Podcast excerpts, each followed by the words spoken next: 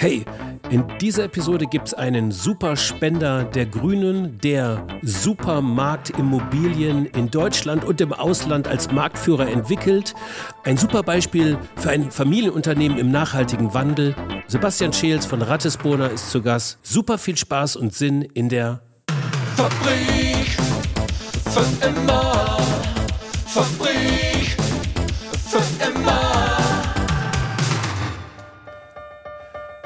Hey, hey, hey, herzlich willkommen zur 74. Episode der Fabrik für immer. Es ist tatsächlich die 74. Die nächste Episode ist ein kleines Jubiläum. Ähm, ich bin euer Host äh, Frank Schlieder und in der Fabrik für immer, die geneigten HörerInnen wissen das natürlich, geht es um eine nachhaltige, um eine regenerative Wirtschaft. Heute zu Gast haben wir einen echten Großspender, einen Parteiengroßspender. Und nein, ich rede nicht von Frank Thelen, ich rede auch nicht von Carsten Maschmeyer oder sonstige Löwen. Ich rede von einem, der an die Grünen eine Viertelmillion Euro gespendet hat. Und so kurz vor der Bundestagswahl, wo diese Episode jetzt rauskommt, wir überhaupt noch nicht wissen, wie es so ausgeht, ähm, ist es natürlich ein guter Anlass, ähm, mit diesem jemand eben über diese Parteispende zu sprechen. Auch interessant, weil er tatsächlich ein Immobilien Entwickler ist. Also er ist eigentlich derjenige, der das Land oder mit dafür verantwortlich war. Das Geschäftsmodell war, Flächen zu versiegeln, Betonbauten draufzubauen, sie zu vermieten, zum Beispiel an Discounter und andere Handelsketten. Es geht um Handelsimmobilienentwicklung. Kein so kleines Geschäft in Deutschland, wenn man sich überlegt, dass so circa 13.000 Supermärkte in diesem Land existieren. Da habe ich natürlich direkt nachgefragt, reicht das nicht mal langsam? Gibt es auch nicht eine gewisse Flächensuffizienz? Ist nicht genug äh, versiegelt worden? Kleiner Spoiler, ist noch nicht. Ich rede mit ihm aber auch darüber, wie sich ein Familienunternehmen, was Rattesbona ist, sich nachhaltig umbauen lässt, weil diesen Weg beschreiten sie dort auch. Ähm, wie es nachhaltige KPIs in eine Standortanalyse schaffen, was eigentlich mit der Kreislaufwirtschaft im nachhaltigen Handelsimmobilienentwicklungsgeschäft, was für ein Wort. Und ich spreche mit ihm über Borussia Dortmund. Schwarze Füße, gelbe Zähne. Also, fangen wir einfach an, Karlauer aus. Viel Spaß und Sinn mit Sebastian Schees, Alter 40 Jahre, Hobbys, Kinder, Familie, Natur, Fußball, Borussia Dortmund. Borussia Dortmund? Ja. Als Regensburger? Als Regensburger. Ja. Warum? Weil gegen den Strom zu schwimmen Spaß macht. Okay, also du willst Und ich- kein Bayern-Fan sein. Ich will kein Bayern-Fans gibt es eh nicht, es gibt nur Bayern-Kunden äh, und äh, nee, Spaß, Spaß beiseite. Ähm, das hat sich irgendwann so ergeben und ähm, bin da mit Leidenschaft gern dabei. Und wenn man einmal im Stadion war, dann und die Leidenschaft äh, äh, und dieses Beben äh, in dem Stadion miterlebt hat, dann lässt es einen nicht mehr los. Und das ist bei mir der Fall. Alright, cool. Mit Leidenschaft bist du auch dabei in der Handelsimmobilienentwicklung. Das ist für uns ein ganz neuer Bereich in der Fabrik für immer, aber umso spannender. Du bist ähm, äh, Geschäftsführender Gesellschafter von Rattesbona. Das ist lateinisch für Regensburg. Und ähm, jetzt frage ich dich mal ganz zu Beginn, was ist denn das lateinische Wort für Parteispende? Das lateinische Wort für Parteispende, du bist gut, du hast mich jetzt auf, äh, auf zwei linken Füßen erwischt. Ich weiß es nicht. Ich habe zum Glück, ich, ich habe mir vorgenommen, keine toten Sprachen zu lernen und den Vorsatz habe ich durchgezogen. Also kann ich dir nichts dazu sagen. Alles klar. Also äh, ich habe natürlich ein bisschen, jetzt bin ich äh, gerade der Podcast-Streber, äh, Parteispende habe ich nicht gefunden. Ich habe auch keine Ahnung von Latein, aber Spende heißt Donum. Warum ich darauf zu sprechen komme, ist, und das ist jetzt auch jüngst vor, äh, durch die Presse gegangen, vor zwei Wochen, glaube ich, war das, was du einer der Großspender der Grünen als, ähm, als Handelsimmobilienentwickler bist du eigentlich derjenige, der Flächen versiegelt, Beton drauf macht und äh, Supermärkte und Einkaufszentren zum Leben erweckt. Eine sehr imposante Mischung, finde ich. Erklär mal bitte dazu, wie kam es zu einer Parteispende der Grünen? Dazu muss man grundsätzlich erstmal sagen, dass ich die Spende als Privatmann gemacht habe und nicht, äh, also in erster Linie als Privatmann und in zweiter Linie auch als Unternehmer. Und als, als Privatmann und als Mensch, als Familienvater mache ich mir Sorgen um ähm, die Themen Klimawandel, äh, Umweltzerstörung, ähm, um die Art, wie wir mit unseren Lebensräumen umgehen. Und ich sehe da, ich sehe da mehrere große Tsunamis auf uns zurollen, ähm, im Klimawandel, im Artensterben, aber ganz allgemein einfach in der, ähm, im Rückgang der Natur. Wir haben im Endeffekt eine, eine Welt, eine, eine Oberfläche dieses Planeten, die wir auf äh, links drehen und dieser Planet verfügt nur noch über kleine Naturinseln und wir drängen die Natur immer weiter zurück und ähm, äh, das, das macht mir einfach Sorge und deswegen habe ich mich ähm, jetzt schon mit längerer, jetzt schon über eine längere Zeit damit beschäftigt, ähm, was ich äh, tun kann, wie ich aktiv werden kann. Auch als Privatperson habe ich mit verschiedenen NGOs auseinandergesetzt und ähm, bin am Ende dann für mich zu dem Schluss gekommen, die Partei, die Grünen eben mit dieser Spende zu unterstützen. Okay, das ähm, ist bei, den, bei der Durchsicht der anderen Parteiprogramme auch kein Wunder, dass man es den Grünen zuerst zutraut, sind die ersten, die mal es ganz oben auf die Agenda gehoben haben. Ne?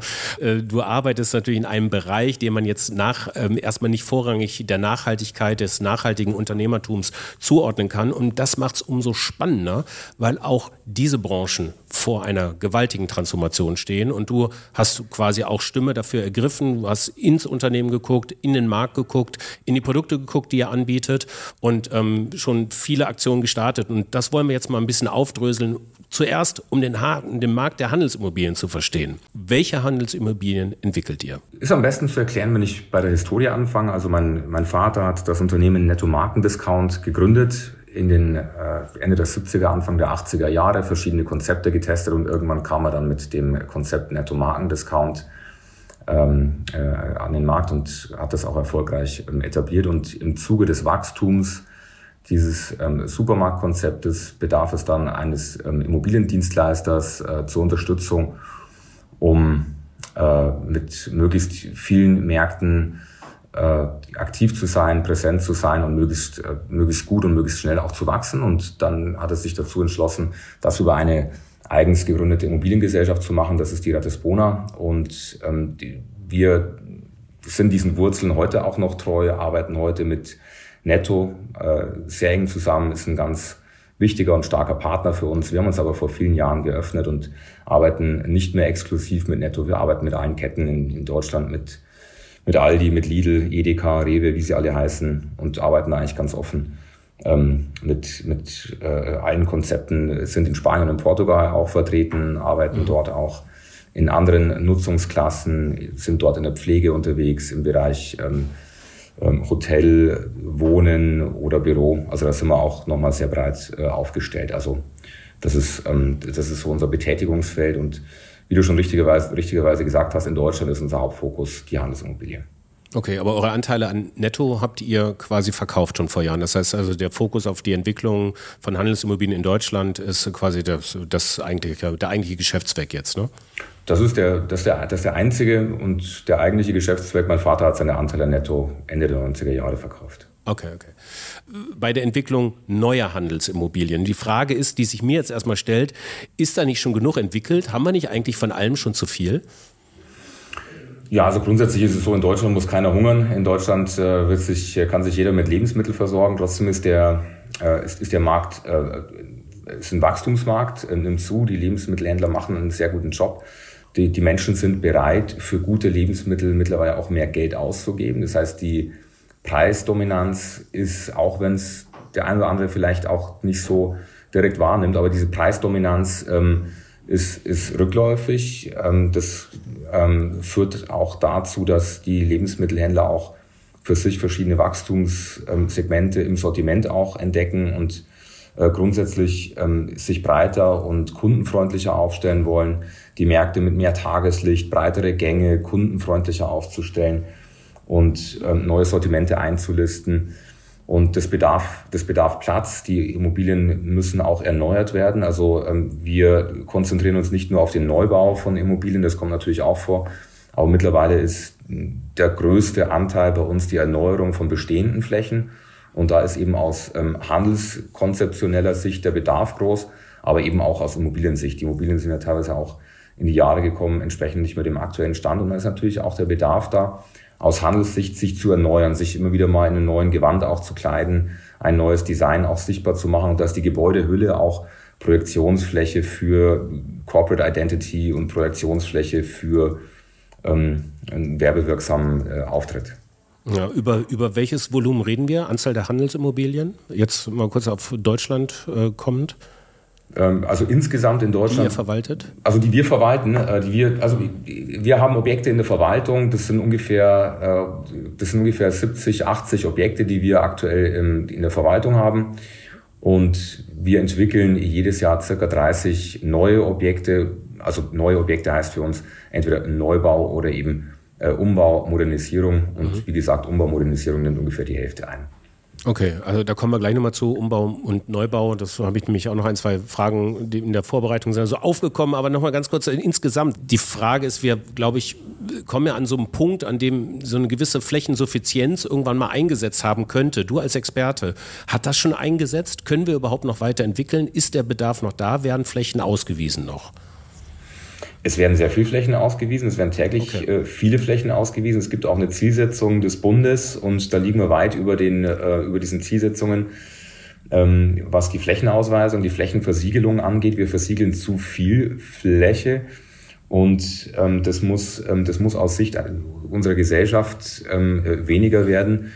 Und wir müssen Konzepte und Lösungen finden, wie wir mit der bestehenden versiegelten Fläche besser zurechtkommen, auch wieder Fläche entsiegeln das unterschätzt man oft, machen wir übrigens auch im Rahmen unserer Immobilienprojekte auch immer wieder, dass wir bestehende Immobilien mit großen versiegelten Flächen auch wieder entsiegeln, ähm, bessere neue Materialien verwenden, die beispielsweise einen Parkplatz auch so ähm, gestalten vom Material her, dass eine, dass eine Durchlässigkeit, eine Wasserdurchlässigkeit auch wieder stärker gegeben ist. Aber grundsätzlich ist Flächenversiegelung ein Thema. Wenn man mal die Immobilie grundsätzlich mal sieht vom, vom Lebenszyklus, dann kann man sich relativ ähm, gut veranschaulichen, was, was Immobilie für einen Impact hat und dass das eben auch die Immobilienwirtschaft der Gamechanger ist kurz auf die Eigentümerstruktur kommt. Es gibt, ähm, ihr habt einen Anteil an, an ähm, Eigeninvestitionen, ähm, Eigenfinanzierung. Ihr habt aber auch Fremdfinanzierung in Form von Investoren, die ihr quasi mit reinholt oder ihr gebt das Projekt auch an Investoren später über. Vielleicht erklärst du mir mal ganz kurz, wie dieses System der Finanzierung bei in der Entwicklung von Handelsimmobilien funktioniert. Mhm. Also wir als Unternehmen haben natürlich unsere Unternehmensfinanzierung. Mit, mit dieser Unternehmensfinanzierung äh, stemmen wir die Entwicklungsphase. Das ist klassische Bankenfinanzierung. Und nach Fertigstellung des, ähm, des Objektes, nach Fertigstellung des, der Immobilie, wenn sie dann fertig gebaut ist, der Händler eingezogen ist und ähm, seine Miete bezahlt, äh, verkaufen wir die jeweiligen Objekte entweder einzeln oder mehrere Objekte gemeinsam an an äh, Kapitalanleger, an Investoren, also nicht an Kleinanleger, das machen wir nicht. Ähm, und ähm, das sind teilweise Privatinvestoren, einzelne Privatinvestoren, die sich einfach eine Immobilie als Kapitalanlage kaufen wollen. Oder ähm, auch Fonds, Anlagefonds. Da haben wir auch unseren eigenen Fonds 2017 gegründet. Also das habe ich zusammen mit einem Geschäftspartner gegründet, der eben auch in unsere Objekte investiert. Mhm. Okay. Ich habe das deswegen jetzt gefragt, mal so eine Frage, die ja so aus dem Nichts jetzt gerade kam, weil es eigentlich hin, hinleitend ist zu der jetzigen Frage. Wie ändert sich nämlich in dieser Eigentümerstruktur die Herangehensweise in den Investitionen? Man spricht ja viel über Sustainable Finance mittlerweile. Ähm, ihr ähm, entwickelt ja irgendwie Immobilien. Hier wird, hier wird investiert. Ähm, inwieweit sind ähm, ja nachhaltige KPIs in den Investitionsentscheidungen hier schon relevant? Fordern das Investoren ein? Also Status quo. Langsam rückt das Thema in den Vordergrund. Langsam werden wir auch gefragt, was wir machen, was, was wir leisten, was wir bei unseren entwickelten Immobilien in puncto Nachhaltigkeit unternehmen. Ähm, das Thema, das Thema konzentriert sich sehr häufig auf, auf Zertifizierungen. Ähm, Zertifizierungen von Immobilien ähm, sind ein äh, durchaus guter Ansatz, keine Frage, aber es birgt natürlich auch Risiken, weil so gut wie das Zertifikat ist, ähm, ist dann dementsprechend auch die Nachhaltigkeitswirkung. Und ähm, manchmal tut man sich auch schwer, ähm, wirklich die, die, die, die Ganzheitlichkeit ähm, in einem Zertifikat darzustellen. Also nur mal als Beispiel, ähm, wenn ich jetzt heute eine, eine bestehende Immobilie vorfinde, diese Immobilie dann abreiße ähm, und eine vergleichbare Immobilie neu errichte und diese nach, nach all den anerkannten Maßstäben der Zertifizierung neu baue, dann kann ich ein, Plat, ein, ein Zertifikat in Platin, in Silber, in Gold, in Diamant, ich weiß nicht was bekommen. Aber ähm, aus meiner Sicht müsste beispielsweise berücksichtigt werden, dass er sagt, Mensch, ähm, äh, Schäs, du bekommst erstmal einen Punkt Abzug, weil da war ja ein Gebäude drauf. Ähm, warum hast du das überhaupt abgerissen? Ähm, also das sind natürlich auch immer, wenn ich was messe, habe ich natürlich immer auch Dinge, was berücksichtige ich, was berücksichtige ich nicht, was bleibt außen vor. Zertifikate sind hilfreich, aber sie sind auch nicht der Weisheit letzter Schluss und ähm, man sollte auch immer noch genau hinschauen. Also anderes Beispiel ähm, bei unseren Handelsimmobilien sind natürlich bekanntermaßen die Außenanlagen, diese Außenflächen, relativ großer Bereich, du hast es vorher angesprochen, versiegelte Fläche. Ähm, bei den Zertifizierungen, die wir kennen, ist die Außenanlage die Parkflächen werden da üblicherweise nicht ähm, geprüft, sondern wirklich nur rein der Hochbau, reines Gebäude. Und das sind auch Themen, wo wir sagen, Mensch, das ist ein bisschen off the records. Lass uns das Thema doch bitte auch mal anschauen. Und wir haben dann beispielsweise mit der Uni Weinstefan ein ähm, Konzept entwickelt. Wir nennen das Smart Greenkeeping, ähm, bei dem wir die, die Außen, den Außenbereich nochmal genauer in Fokus genommen haben gesagt haben, Mensch, wie kann man Wildpflanzen, wie kann man dort äh, Pflanzen und Blumen anlegen, die wartungs, ähm, freundlich sind, also wenig gewartet werden müssen, aber trotzdem gut blühen und ähm, für die lokale Natur, Biodiversität hast du vorher auch angesprochen, ist auch ähm, so ein Herzensthema von mir auch, äh, wie können wir das Thema hier gut, gut, ähm, gut begleiten. Und das sind so Themen, bei denen wir uns immer wieder mal beschäftigen damit ähm, und die vielleicht in einem Rahmen eines Zertifikates gar nicht aufgegriffen und gar nicht ähm, denen man gar keine Beachtung schenkt oder auch teilweise auch nicht schenken kann, weil dann wird es eben dann auch zu kleinteilig. Aber da sind wir uns eben jetzt auch nicht zu schade dafür. Von den 100 Millionen Umsatz, die ihr macht, wenn ich richtig gelesen habe, so jährlich, mal kurz so, wie viel Anteil, prozentualer Anteil ähm, fallen da auf, auf Neuerschließungen und äh, wie viele auf Modernisierung von Bestandsimmobilien und wie hat sich das verschoben im Zeitablauf? Also in der Vergangenheit war es so, dass das 100% Neubauten waren. Das war vielleicht vor 10, 15 Jahren ungefähr noch der Fall. Und mittlerweile ist es so, dass wir ähm, immer so schwanken zwischen ähm, 40% Neubau, 50% Neubau. Es kann auch mal über die Hälfte sein. Aber der große Anteil ist wirklich, ähm, äh, liegt ungefähr wirklich bei der Hälfte, gute Hälfte Modernisierungen. Okay. Und mhm. ihr habt ähm, so richtig äh, die Modernisierung von Objekten, sind das die Objekte, die bei euch in der Verwaltung auch sind? Oder werdet ihr dann nochmal als, als externer Mo Modernisierer, äh, Handelsimmobilienmodernisierung dazugezogen, auch von Objekten, die ihr zum Beispiel gar nicht entwickelt habt? Doch, doch, auf alle Fälle. Also wir werden immer wieder von äh, Immobilieninvestoren oder von Mietern auch ähm, beauftragt, ähm, Immobilien von, ähm, ja, von, also von, von Drittinvestoren zu erneuern und da als Dienstleister einzuspringen auf alle Fälle. Das ist ganz großes ja. ähm, Betätigungsfeld für uns. Okay, aber ein ganz großes Betätigungsfeld wird, könnte ich mir vorstellen, auch der Weg hin zur Klimaneutralität in eurer Branche sein, im Scope 1, 2 und 3. Auf dem Weg dahin, was identifizierst du hier gerade als größte Baustelle? Die größte Baustelle sehe ich tatsächlich in, in, in einer Kreislauffähigkeit. Da sehe ich auch den, den größten Hebel. Wir können es uns als Menschen und als Gesellschaft nicht erlauben, dass wir auf Dauer der Erde so viele und in diesem Maße Rohstoffe entnehmen und dann wieder energieintensiv verarbeiten, energieintensiv von A nach B bringen, energieintensiv ein- und verbauen, um dann Gebäude zu bauen, die wir vielleicht mit vorhandener Substanz und mit vorhandenem Material dort lokal vor Ort auch anders hätten bauen können das ist eine große Herausforderung. Und ähm, das, das braucht einerseits Digitalisierung, weil stellen wir uns mal vor, ich will in einem Ort einen, einen Supermarkt bauen und ich habe aber in der Nähe innerhalb von 50 Kilometer vier, fünf leerstehende Gebäude. Da müsste ich auf Knopfdruck wissen, okay, wo ist Leerstand? Wo ist Material? Wo kann ich Urban Mining betreiben? Wo kann ich mir, wo kann ich Material ernten? Wer ist der Eigentümer dieser Objekte? Wie kann ich den kontaktieren? Was bekomme ich raus? Und dann sozusagen auch eine digitale Planung schnell und zügig anzufertigen und sagen, okay, was habe ich und wie kann ich dieses Material einsetzen? Das ist ein großes Thema und ähm, äh, wir beschäftigen uns mit einem weiteren Thema, was auch mit Kreislauffähigkeit verknüpft ist. Wir stellen sehr stark auf Holzbau um. Holzbau deswegen, weil Holz CO2 bindet und wir so auch Gebäude schaffen können, was in, was in der Gebäudestruktur eben CO2 ähm, parkt.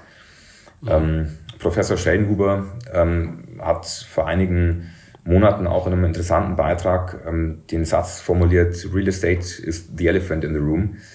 Und Holzbau ist auch seiner Meinung nach eine der zukunftsträchtigsten Themen und so eine Art Silver Bullet im Bereich äh, Klimaschutz. Ähm, so hat er es formuliert und ich kann ihm auch zustimmen. Ähm, wir sollten aber einen Fehler nicht begehen, dass wir jetzt alles, was wir heute aus Ziegel und Beton bauen, künftig in Holz bauen, weil wir dann so massiv in Natur und Wälder eingreifen, dass wir uns ähm, andere Probleme schaffen. Und deswegen ist es mir ein großes Anliegen, das Thema Holzbau auch wieder zu koppeln mit Kreislauffähigkeit, dass wir dann auch da wieder in der Lage sind, nach am Ende eines Lebenszyklus einer Immobilie nicht herzugehen und zu sagen, okay, wir gehen jetzt hier in die ähm, üblicherweise so ähm, schön formulierte thermische Verwertung, sondern dass wir sagen, hey, hier ist ein Balken, lass uns den Balken wieder verwenden. Ähm, wo kann man den einbauen? Wie kann man den einbauen? Mhm. Ähm, da brauche ich in der Baukultur, da brauche ich eine andere Baukultur auch. Ähm, und ich brauche auch da ein Stück weit wieder ähm, eine Rückbesinnung auf Bauweisen, die unsere Vorfahren und Großeltern auch schon mal kultiviert haben. Die haben es nämlich gekonnt. Die haben kreislauffähig gebaut, die haben Gebäudesubstanz schier aus wirtschaftlichen Zwängen äh, erhalten. Also wenn irgendwo eine Scheune zusammengefallen ist ähm, und man hat neu gebaut, dann hat man nicht erst gesagt, okay, lass uns mal dieses alte Material wegschaffen, auf die Deponie bringen. Dann hat man gesagt, okay, wie kann ich das wieder einbauen und, und neu bauen? Und ähm, das Thema ähm, Fast Food, Fast Fashion, Fast Real Estate kann man eigentlich dann auch fast sagen. Äh, Wegwerfimmobilien soll, ist ein ganz großes Thema, was wir eben ähm, auch neu denken sollten. Ja, äh, kurz nochmal zurück äh, zu Beginn deiner Antwort. Professor Schellenhuber ist ja einer der anerkanntesten äh, weltweiten Klimaforscher, Klimafolgeforschung. Er hat mit, glaube ich, das äh, Potsdam Institut für Klimafolgeforschung mitgegründet, war im wissenschaftlichen Beirat der Bundesregierung, ist so die Instanz. So, dass wir das einmal noch kurz äh, angedeutet haben.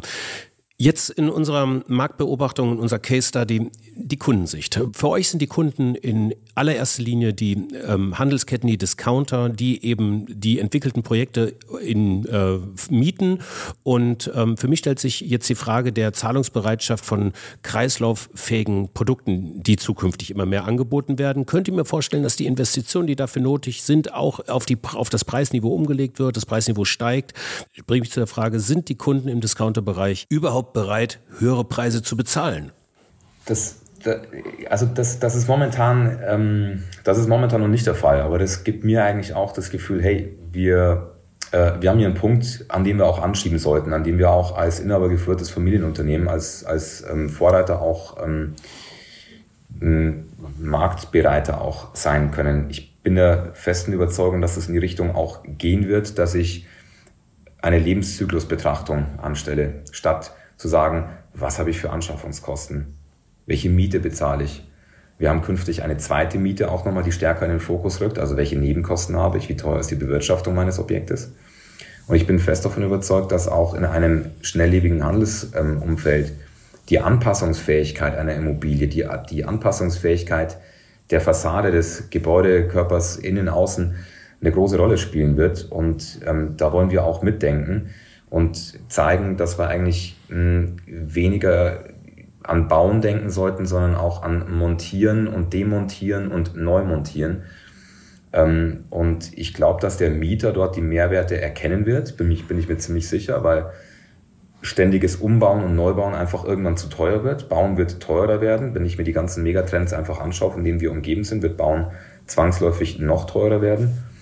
Und aus Investorensicht versuchen wir auch, ähm, zu, zu werben und aufzuzeigen, dass es eigentlich nicht schlau ist, als Investor mir ähm, äh, Sondermüll einzukaufen. Da müsste ich ja eigentlich ähm, schon mal eine Rückstellung bilden oder teilweise eine Gewinnwarnung rausgeben, weil wenn wir uns die Gebäude heute anschauen, die wir vor 20 Jahren gebaut haben, die wir vor 20 Jahren gebaut haben, sind äh, Baustoffe mittlerweile ähm, häufig Baustoffe als Schadstoffe eingeordnet, klassifiziert, weil sich da das Wissen, das Bauwissen einfach weiterentwickelt hat und sich Standards auch weiterentwickelt haben. Und das ist für die nächsten 20 Jahre auch wieder zu erwarten.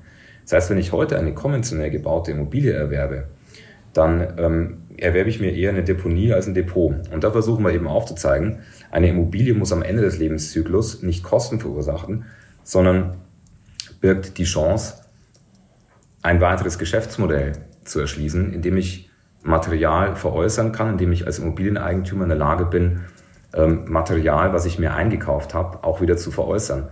Ähm, ist sozusagen, also wie gesagt, eher in Depot als Deponie zu denken.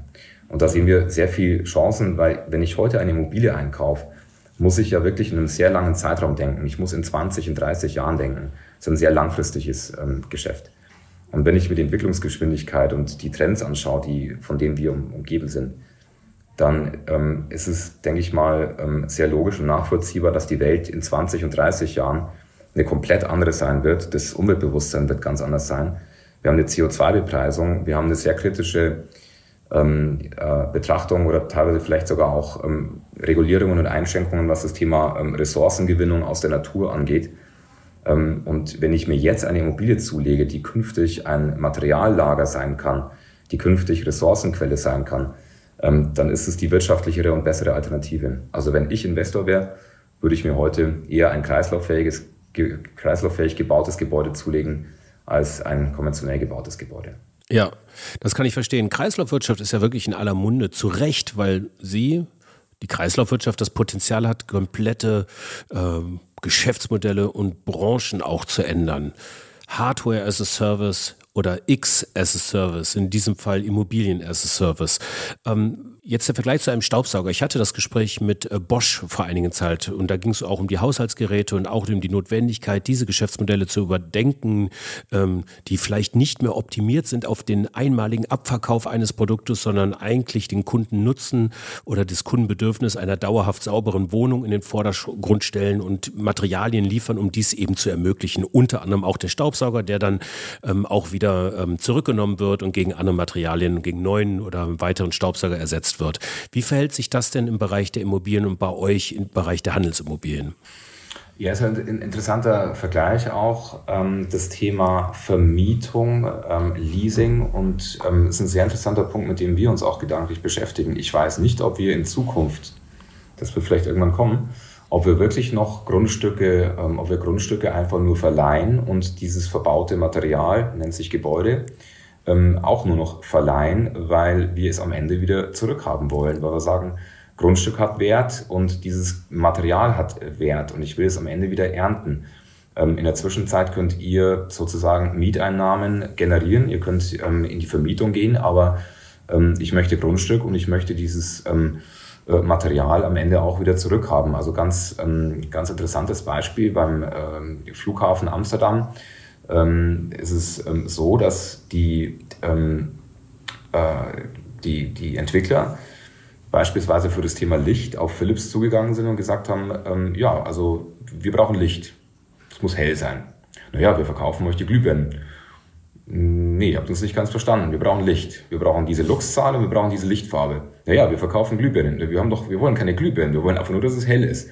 Ähm, bitte macht, dass es hell ist. Ähm, und wenn die Glühbirnen äh, irgendwann ausbrennen oder kaputt gehen, bitte dann ersetzen. Wir wollen einfach nur Licht mieten. Ähm, das hat dann in verschiedenen Runden dazu geführt, dass irgendwann Philips dazu übergegangen ist, ähm, auch Lichtquellen, äh, Glühbirnen und LED-Spots zu entwickeln, die noch weniger verbrauchen und die noch langlebiger konzipiert sind, weil sie ihr eigenes Interesse waren. Das heißt, die Lichtquelle gehörte Philips und der Flughafen hat sich einfach nur Beleuchtung ein oder Licht eingekauft. Gleiches übrigens bei dem Teppich, der verlegt wurde. Ähm, da hat der Hersteller ähm, ein Modell, äh, hat mit dem Hersteller ein Modell entwickelt, ähm, dass die Teppichfliesen, äh, bei denen auch eine Sortenreinheit im Material hergestellt wurde. Das heißt, es waren nicht mehr verschiedene Materialien, die verklebt waren mit viel Chemie, sondern es war wirklich sortenreines Material als, als Teppich. Das heißt wirklich eine Ware, die auch einen Wert hat. Aber man gesagt, okay, wir legen das in den Flughafen rein und am Ende holen wir es wieder raus. Das war eigentlich, ähm, der Hersteller des Teppichs bekommt sozusagen einen, ähm, äh, einen gratis, ähm, eine gratis Aufbewahrung seines Materials und kann es irgendwann wieder zurücknehmen. Hm, und ähm, ich glaube, dass man da irgendwann auch in der Immobilienbranche hingehen, dass sagt, okay, ähm, ich stelle etwas zur Verfügung, aber ähm, das hat einen Wert und ich möchte es gerne wieder zurückhaben. Aber in dem Augenblick, in dem sich quasi äh, Hardware in der Immobilienwirtschaft auch bilanziell aktivieren lässt und nicht abschreiben lässt, bedeutet doch auch, dass neue Player das ähm, Level Playing Field betreten könnten. Im Grunde genommen könnten Discounter doch einfach auch selbst erschließen und bauen und sagen, nur mal, das, was wir hier bauen, hat für uns ja auch einen Wert. Ähm, und ähm, warum sollte man da jetzt noch Vermittler haben? Oder habe ich da jetzt zu viel um die Ecke gedacht? Nee, das ist gar nicht um die Ecke gedacht, das ist eigentlich relativ logisch, aber das passiert auch. Also das ähm, passiert seit langer Zeit, dass die Discounter und die, die Händler auch eben selbst bauen. Ähm, das hat jetzt weniger den Nachhaltigkeitshintergrund, sondern einfach den, den Hintergrund, dass Händler ganz gern das Heft des Handelns selbst in der Hand haben und die Objekte eben gerne im Eigentum haben. Ja, und sich dann vielleicht aber auch für euch Nutzungssituationen in den nächsten Jahrzehnten halt auch ändern. Es müssen dann nicht nur Handelsimmobilien sein, es können ja auch Lagerimmobilien sein für klar. die Kreislaufwirtschaft oder so. Ne? Okay. Mhm. Ganz klar. Also wir beschäftigen uns auch mit neuen Nutzungsklassen in Deutschland, haben uns da auch, sind dabei, uns da auch zu öffnen und uns mit neuen Nutzungsklassen auch auseinanderzusetzen auf alle Fälle. Also haben wir ja in Spanien, Portugal erfolgreich vorgelebt, da haben wir uns ähm, in der Vergangenheit auch ausschließlich auf Handelsimmobilien konzentriert, haben uns dann geöffnet und ja, sind mittlerweile froh, dass wir ähm, da ein sehr buntes Portfolio an verschiedenen Nutzungsklassen bearbeiten. Du bist ja jetzt im schönen Regensburg, das ist ja gar nicht so weit weg von meiner Heimat Ingolstadt. Äh, rutsche ich noch ein wenig weit süd, südlicher, da kommen wir nach Minga, nach München und dort sitzt äh, Develei Senf und Feinkost in der Michael Durach, den wir auch schon hier hatten und er brachte mich auf eine Kategorie, die da hieß und auch immer noch heißt, kleine Dinge, große Wirkung. Und zwar, dieses Beispiel zitiere ich einfach immer nur zu gerne. Ähm, es ging darum, im Unternehmen schon mal was zu starten, was jetzt vielleicht nicht einen riesen Impact hat, ähm, was äh, zumindest jetzt was die Kennzahlen angeht, Treibhausgas, äh, und so weiter und so fort, was aber eine schöne Geschichte ist so, und wo die Leute irgendwie bei schmunzeln und sich aber dran festhalten können. Und äh, Durach ähm, hatte und Develei, die haben die Aufzüge in der Zentrale so langsam gemacht, gell, dass es sich immer lohnt, äh, äh die Treppe zu gehen, wenn man es denn kann.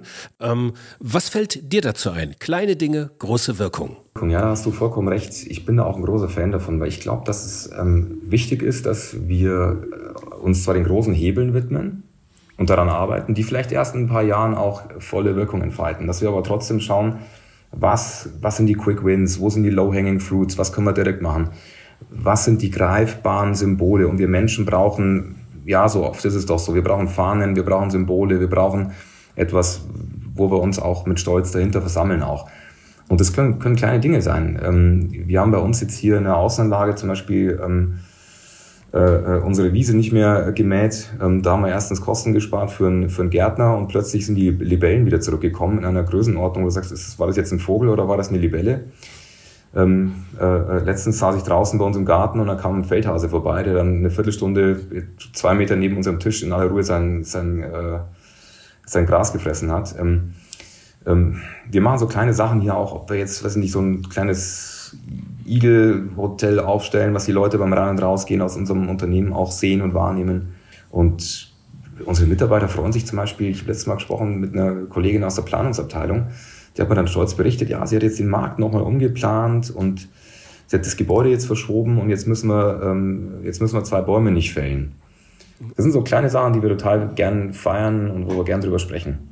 Kleine Dinge, große Wirkung bei Rattesbrunner. Das Eagle Hotel in Regensburg beim Handelsimmobilien, Marktführer. Ähm, vielen Dank, äh, dass du äh, dabei warst, Sebastian. Ähm, ja, am Donnerstag vor der Bundestagswahl, ich bin gespannt, äh, was am Sonntag ab 18 Uhr da so an Hochrechnungen und äh, ähm, Prognosen passiert. Ähm, dir wünsche ich jetzt erstmal eine gute Zeit, viel äh, Glück auf eurem Weg im Zuge, der mehr, äh, im Zuge von mehr Nachhaltigkeit und auf bald. Danke, Frank. Bis bald. Tschüss.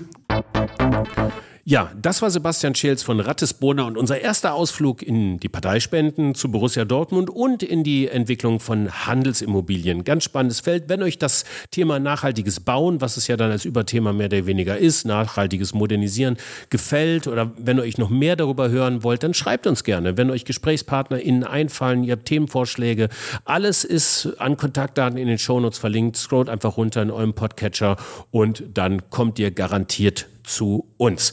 In der nächsten Episode besagtes Jubiläum, die 75. Episode. Wir sind jetzt seit fast einem Jahr hier tätig. Einen Rundflug, mehrere Rundflüge um äh, zu nachhaltigen Wirtschaften, regenerativen Wirtschaften gemacht. Ein bisschen was fassen wir in der 75. Episode zusammen.